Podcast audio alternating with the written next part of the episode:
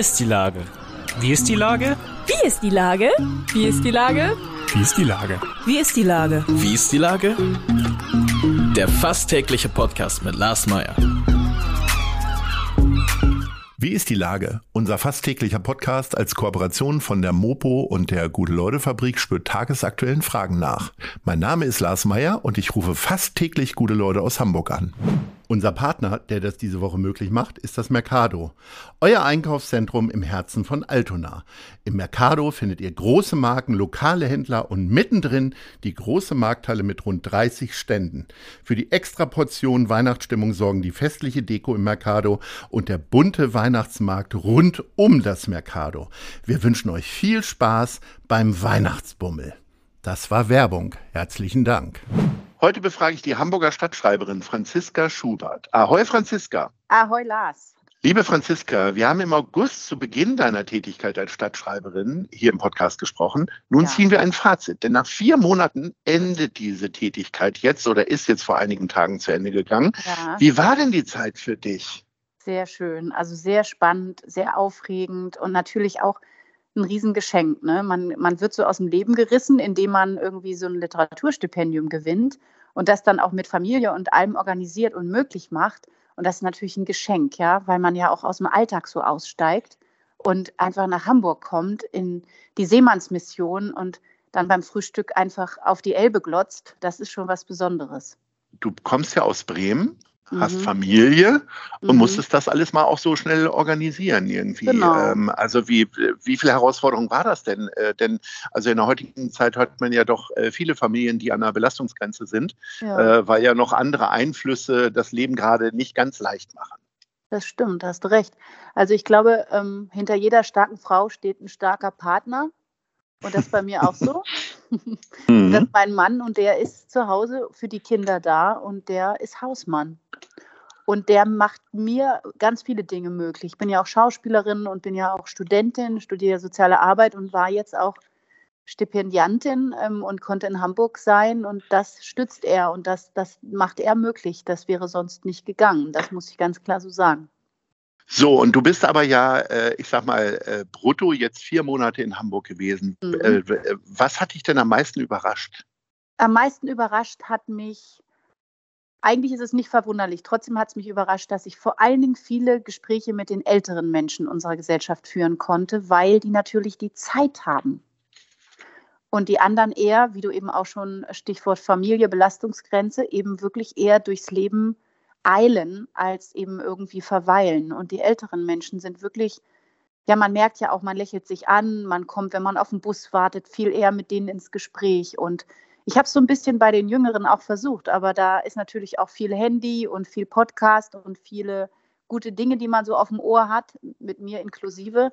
Ähm, jedenfalls ab und zu braucht man das, ja, dass man irgendwie sich auch so ein bisschen eine Auszeit nimmt oder die langen mhm. Fahrtstrecken überbrückt. Und ähm, genau, wir wollen ja auch, dass die Leute unseren Podcast hören hier heute. Also von genau. daher ist nichts gegen zu sagen. Aber die älteren Menschen, mit denen bin ich wirklich viel ins Gespräch gekommen. Und das war auch in Bergedorf so, als ich da im CCB saß. Ne? Das waren vor allen Dingen Menschen, die, ähm, die älter waren und Zeit hatten. Wenn du sagst, die Jugend hat äh, immer was auf den Ohren, wie bist du am Ende denn doch mit denen ins Gespräch gekommen? Weil du hast ja doch, äh, du solltest ja auch so einen guten Querschnitt ja irgendwie ja. erleben hier in Hamburg. Kannst dich ja nicht immer nur mit den Leuten unterhalten, die Zeit haben. Ich habe dann halt in Bergedorf ein paar angesprochen, die haben dann gesagt, finde ich schwer in Ordnung hier und solche Sachen. Die haben das halt ziemlich prägnant ein, eingetütet. Ne? Das, das finde ich ja auch gut. Also so direkte Worte mag ich gerne und die haben dann einfach ganz klar gesagt, finde ich hier schwer in Ordnung oder ist doch super oder wir, wir mögen das hier gerne. Ähm, genau, die haben das einfach kurz und schmerzlos gemacht. Und ähm, die, die Stimmen habe ich einfach eingefangen. Aber so richtig in intensivere, längere Gespräche gekommen bin ich nicht mit den jüngeren Menschen. Ähm, du hast Bergedorf angesprochen, weil du im Oktober mhm. in Bergedorf übernachtet, äh, nicht übernachtet hast, dich aufgehalten hast. ähm, nicht im Einkaufszentrum. ähm, und äh, im November war die Kunsthalle dran. Ist man da, kommt man da besser mit den Leuten ins Gespräch oder wollen die sagen, nee, ich, ich will ja gar nicht sabbeln, wir Bild, Bild gucken, Bilder gucken? Ja, genau, die wollen Bilder gucken. Und da ist ja gerade die Ausstellung Atmen. Ich saß in der Galerie der Gegenwart und die wollten Bilder gucken und da war das Gespräch eher schwierig. Da habe ich aber auch ehrlich gesagt diesen Monat ähm, genutzt, äh, den November, ähm, um wirklich zu schreiben, weil ich bin die ersten drei Monate sehr viel ins Gespräch gekommen, vor allen Dingen den Oktober dann auch. Und dann habe ich den äh, November wirklich verwandt, um intensiv ins Schreiben zu kommen. Und das verträgt sich nicht so gut. So Gespräche und Schreiben, da braucht man schon so eine Konzentration und so einen Raum. Und das war einfach natürlich ein wahnsinnig toller Ort. Also diese Galerie der Gegenwart, das ist ja auch einfach so toll. Ähm, also das Innendesign ist gerade auch sehr schön und so toll gestaltet und da kann man einfach ganz toll sitzen, Leute beobachten und schreiben und natürlich auch mit dem einen oder anderen reden. Aber die haben mich vor allen Dingen gefragt, wo sind die Toiletten und irgendwelche anderen Sachen, wo es wohin geht. Und dann, genau, ist so ein, so ein richtiges Gespräch da eher nicht zustande gekommen.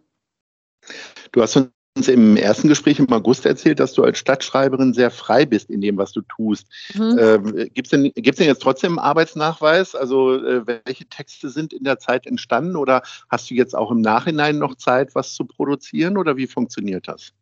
Genau, ich habe ja einen Blog gehabt, stadtschreiberin.de. Da sind einige Blogs auch erschienen, die ich ähm, auch über die Begegnungen mit den HamburgerInnen geschrieben habe.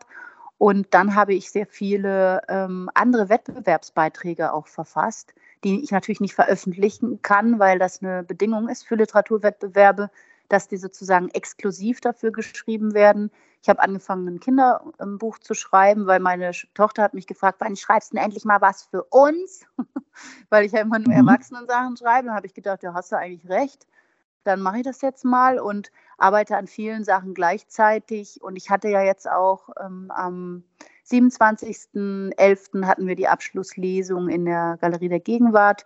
Und da habe ich auch einen Text gelesen, den ich eben in diesem Zeitraum von Hamburg verfasst habe. Und ich habe der, das ist auch alles veröffentlicht in der Bergedorfer Zeitung, die hat ja sozusagen im Oktober aktiv das Stipendium begleitet, einen sehr langen Text geschrieben über die Begegnung und die Zeit im CCB und da gab es dann auch eine Lesung in der Sternwarte und der wurde dann auch komplett veröffentlicht in der Bergedorfer Zeitung. Und das war dann schon auch eine Bedingung, dass ich diese Erlebnisse aufschreibe und dass die auch veröffentlicht werden von der Zeitung.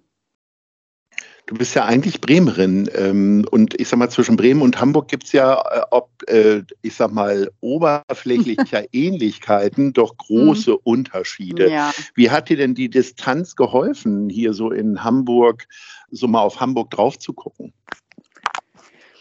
Ja, das ist ganz interessant. Also Bremen, da bin ich einfach so anders verortet und Hamburg ist, schon irgendwie so eine Besucherstadt auch geblieben, ja, wo aber ja ich ja auch als Kind war. Mein Vater, meine Großmutter waren ja da und mein Mann kommt aus Hamburg. Das heißt, ich bin da so familiär wirklich auch sehr verwoben und jetzt bin ich da auch noch mal anders angekommen, weil ich mich sehr viel besser äh, auskenne in der Stadt, ja, weil ich ja viel unterwegs war und das finde ich ganz, ganz schön, dass ich einfach ähm, mehr weiß, wo was ist. Wenn mir irgendwer von irgendeiner Straße erzählt, da kann ich das einfach schneller einordnen und habe einfach gelernt, äh, ähm, ja, wie Hamburg wirklich aussieht. Und zwar nicht nur immer im Zentrum um den Bahnhof rum, sondern wirklich ähm, in den einzelnen Stadtteilen, unter anderem ja auch dadurch, dass ich nach Bergedorf gefahren bin oder da auch ähm, in der Seemannsmission war. Und ich finde Hamburg eine unglaublich vielseitige, ähm, starke und auch elegante, wilde Stadt. Und das ist so die Draufsicht, die ich auf Hamburg habe.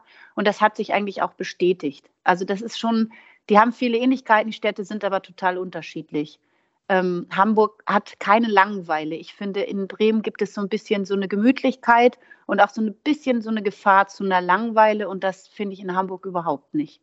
Ich glaube, deswegen mag ich es ja auch so gern. Was hindert dich denn jetzt äh, mit Kind, Kegel und Mann äh, nach Hamburg zu ziehen? Äh, die monetären Mittel hindern mich, weil wir ja, ich bin ja im Endeffekt Künstlerin, weil ich ja sehr unkonventionell und frei lebe, also sehr äh, unregelmäßig beschäftigt bin, freiberuflich bin und äh, die Familie ernähre. Und das macht es mir in Bremen möglich. Das kann ich in Hamburg unter Umständen so nicht. Das muss ich aber nochmal detailliert sagen. Also da, wo wir jetzt hier in Bremen wohnen, könnten wir als stellvertretender Ort in Hamburg nicht wohnen, weil es nicht finanzierbar wäre. Und das ist eigentlich die größte Hürde. Ist dir denn noch was anderes Negatives aufgefallen, äh, außer hohe Mieten und Lebenskosten? Ja, mir ist aufgefallen, dass wenn man ähm, beliebig in irgendeinem Café oder Restaurant einen Tee bestellt, man meistens 3,90 Euro zahlt und dadurch unglaublich viele Menschen in unserer Gesellschaft exkludiert. Auch gerade, weil ähm, wir in Zeiten leben, wo ja die Preise und auch mh, hm, eben die Berichterstattung über Geld und ne, dass das Geld knapper wird mhm. und alles teurer wird, sehr, sehr im Fokus sind. Da habe ich mir schon Gedanken drüber gemacht, weil das ist ja auch ein ganz großes ähm, Lebenselixier, dass man sagt, komm, wir gehen Kaffee trinken, komm, wir gehen Tee trinken. Und ich habe das halt selber oft gemacht in Hamburg, um einfach auch Leute zu beobachten oder auch ins Gespräch zu kommen, gerade wenn das Wetter nicht so gut war.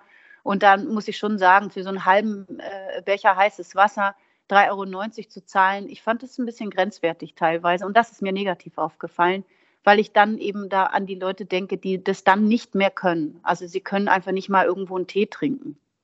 Ja, ja.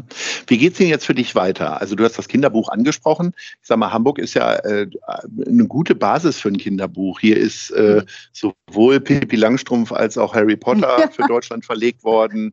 Ja. Äh, wir haben eine Ehrenbürgerin, die Kinderbuchautorin ist, mhm. mit Kirsten Beue und ja. so weiter. Ähm, hast du hier äh, tatsächlich schon richtig mit angefangen und hast die Hamburg äh, Kinderbuch-Inspiration eingeatmet? Ja, ich habe, also das ist gerade in Arbeit. Ich habe ja jetzt äh, im Literatur-Quickie Verlag Hamburg in einem Haus, also ein Literatur-Quickie veröffentlicht vor drei Wochen. Hm, der mhm. läuft auch echt ganz gut. Mit den anderen sind ja immer vier. Und ähm, habe jetzt auch gestern eine, die hat das Buch gekauft und gelesen und hat sich bei mir gemeldet, eine gestandene ähm, Literaturagentin, ähm, die interessiert ist, daran mit mir zusammenzuarbeiten. Also das ist eigentlich sehr, sehr schön äh, dass das so in den letzten äh, ähm, Instanzen des Stipendiums so, sich so ergeben hat, ja, dass man irgendwie auf, auf jeden Fall weitergeht, Perspektive auch Autorin zu sein und sich da zu etablieren. Und ähm, genau, das Kinderbuch, das läuft so nebenher. Ich schreibe ja schon primär ähm, Erwachsenenliteratur und äh, das ist, glaube ich, auch mein Hauptfokus. Das Kinderbuch ist erstmal für die Tochter und je nachdem, ähm, ne, ob es sich dazu anbietet, dann vielleicht auch für mehr Kinder, aber mal gucken. Ja, jetzt wollen wir zum Abschluss natürlich in der Top 3 von dir wissen, äh, welche Orte hast du denn am meisten wertgeschätzt? Also deine Lieblingsorte hier in Hamburg. Platz 3. Hm. Platz 3. Platz 3 ist ähm, die Strandperle am Elbufer. Das ist sehr viel Klischee, aber äh, du weiß. hast natürlich auch völlig recht in der Bewertung. Aber da war auch die Seemannsmission in der Nähe. Ja. Und, ähm, da so auf und ab, ja, also so ein bisschen weiter hoch, bisschen weiter runter, da so, ähm, das finde ich ist ein ganz toller Ort. Und ich liebe einfach ja. diese Containerschiffe rein und rausfahren zu sehen. Und das ist einfach irgendwie so ein Ort. Also den hatte ich vorher schon als so einen meiner Lieblingsorte und das hat sich aber jetzt bestätigt, auch wenn es ein Klischee ist, aber so ist es. ja, Platz zwei. Platz zwei ist das Frühstückszimmer der Seemannsmission, weil man da oh. einfach oh ähm, einen fantastischen Ausblick hat.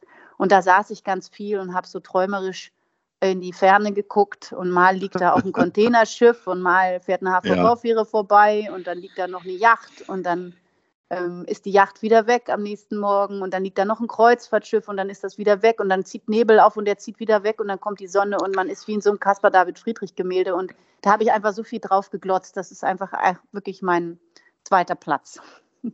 Trommelwirbel für ja. Platz 1. Ja, das und, äh, ist ein bisschen erstaunlich, aber das ist die Sternwarte in Bergedorf. Ach, das ist ja nicht äh, erstaunlich, tatsächlich. Nö, du? Das ist ja wirklich ja. ein schöner Ort. Ja, das ist ein fantastischer Ort. Also da hatten wir ja auch eine Lesung und ich bin extra auch eine Stunde eher hingefahren und bin da rumgelaufen und das war wirklich, wirklich richtig einzigartig. Ist, ist ein wirklich phänomenaler Ort. Da so auf dem Berg und ja, da ist das, das ist so mein, meine größte Entdeckung auch. Da war ich vorher nämlich noch nicht.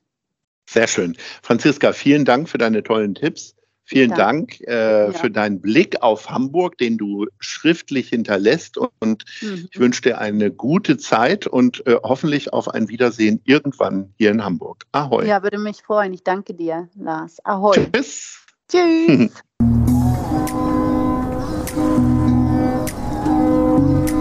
Eine Produktion der Gute-Leute-Fabrik in Kooperation mit der Hamburger Morgenpost.